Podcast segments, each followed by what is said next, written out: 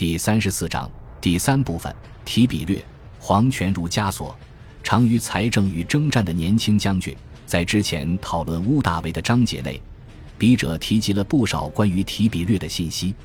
提比略是乌大维建立罗马帝国之后的第二任皇帝，是乌大维的养子，是乌大维第三任妻子利维亚与前夫提比略克劳迪乌斯尼禄的儿子。在下文中。笔者将直接称呼他为提比略。提比略出生于公元前四十二年，也是凯撒被刺杀后的第二年。他的童年一直生活在罗马内战的阴影之下。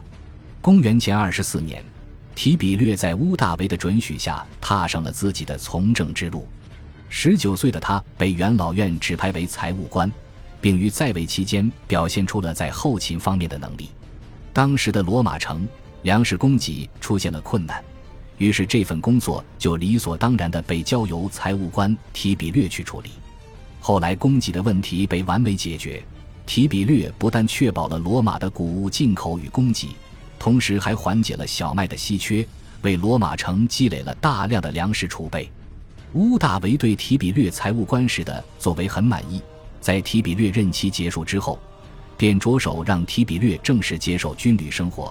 意在将其培养成为一个有荣耀与战功的尤利亚克劳迪贵族。公元前二十年，提比略被派去东地中海沿岸地区，在阿格里帕麾下担任军官。提比略在阿格里帕的指挥下，带领军队进入亚美尼亚王国，以迅雷不及掩耳之势排除反抗，并新立塔瓦斯德斯为亚美尼亚国王。自此以后，亚美尼亚王国便成了罗马的被庇护国。根据维莱乌斯的记载，帕提亚帝国的国王被提比略的声望与战功所震惊，并不愿再与罗马发生冲突。为了表示诚意，帕提亚国王自愿将自己的孩子作为质子送给乌大维。而年仅二十二岁的提比略也发掘了自己的军事天赋，从此只问战事，不问政事，急流勇退，告别政治。在亚美尼亚王国大捷之后。提比略开始了长达十四年的军官生活，每一场大规模的战役身后都有提比略和他士兵的影子。在公元前二十年到公元前七年的这十三年间，提比略建立了数不胜数的赫赫战功。他带领军队镇压了潘诺尼亚的造反，击败了在阿尔卑斯山以北洗劫的日耳曼部落，占领了拉埃提亚地区，并将其并入罗马版图。公元前十五年，提比略和他的集团军击败了多瑙河周围地区的所有部落，为罗马帝国巩固了北部多瑙河防线。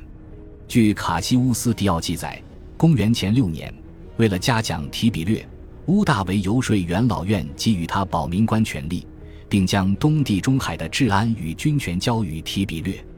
这份职位在之前归属于乌大维的左膀右臂阿格里帕。毋庸置疑。此时的提比略已经成了罗马最具权势的将军，他地位仅次于三人：皇帝乌大维、皇储盖乌斯和卢修斯。不过，提比略似乎并不喜欢乌大维安排的重任，一方面他害怕成为帝国的顶梁柱，一方面他也害怕引起皇储盖乌斯与卢修斯的妒忌。同年，他公开忤逆了乌大维的意愿，辞去了乌大维所任命的所有官职。并自我放逐到了罗德岛上，开始了隐退生活。关于提比略的突然隐退，史学家们各有猜测。读过前文的读者朋友也许还记得，笔者曾解释过提比略退休的原因之一——对茱莉亚的厌恶。乌大维在阿格里帕死后，将茱莉亚许配给了提比略，但是提比略并不喜欢茱莉亚傲慢与淫乱的生活方式。很多史学家猜测。提比略的隐退是因为厌恶茱莉亚，所以选择自我放逐到罗兰岛，眼不见心不烦。也有另一种解释，认为提比略身居高位，威胁到了皇储盖乌斯与卢修斯的地位。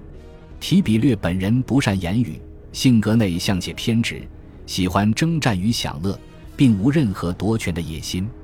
因此，对于提比略来说，最理想的生活应是沙场上建功立业。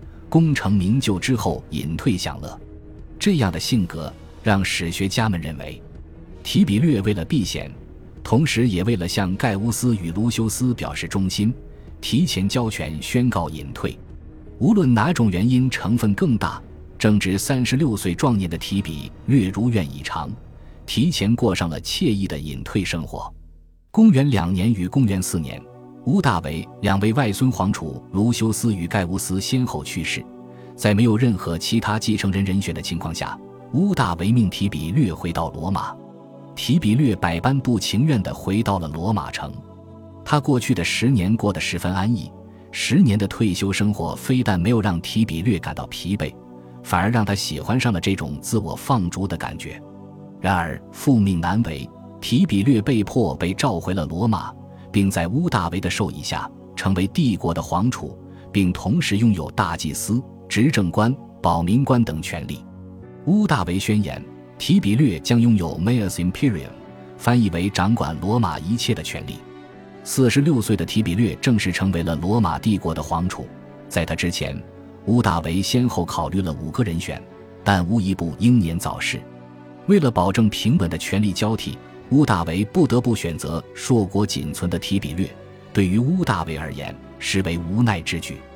而提比略亦非常理中的继承人，他对乌大维立储的命令三番五次尝试拒绝，但最终还是选择了妥协。罗马帝国的第一皇储之争就这样在乌大维的无奈与提比略的不满中画上了句号。感谢您的收听，喜欢别忘了订阅加关注，主页有更多精彩内容。